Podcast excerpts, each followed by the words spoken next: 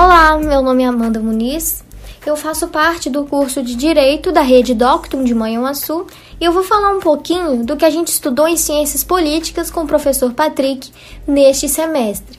E o tema que eu escolhi abordar são os elementos do Estado: soberania, território, povo e finalidade social. É, bom, com base no que a gente estudou, soberania, território e povo são elementos que fundaram o Estado.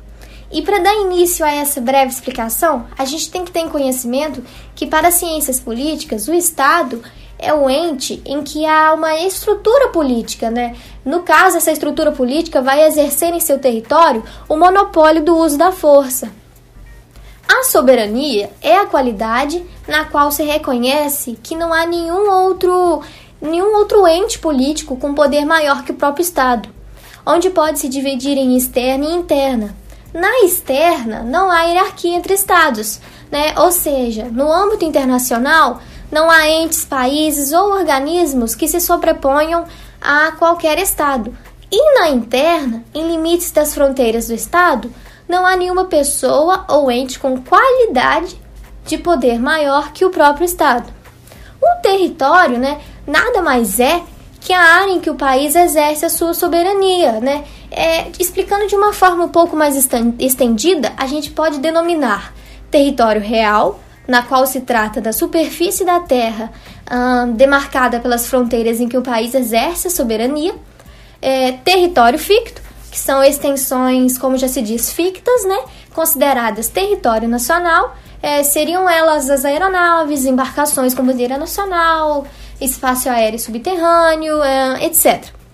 O mar territorial, que é a parte oceânica que se estende até 12 milhas marítimas, né, após o último ponto do território real do estado, nesse caso é nacional. A zona contiga, que também é nacional e que é a extensão da porção territorial até o fundo do mar, e por último, a zona econômica exclusiva.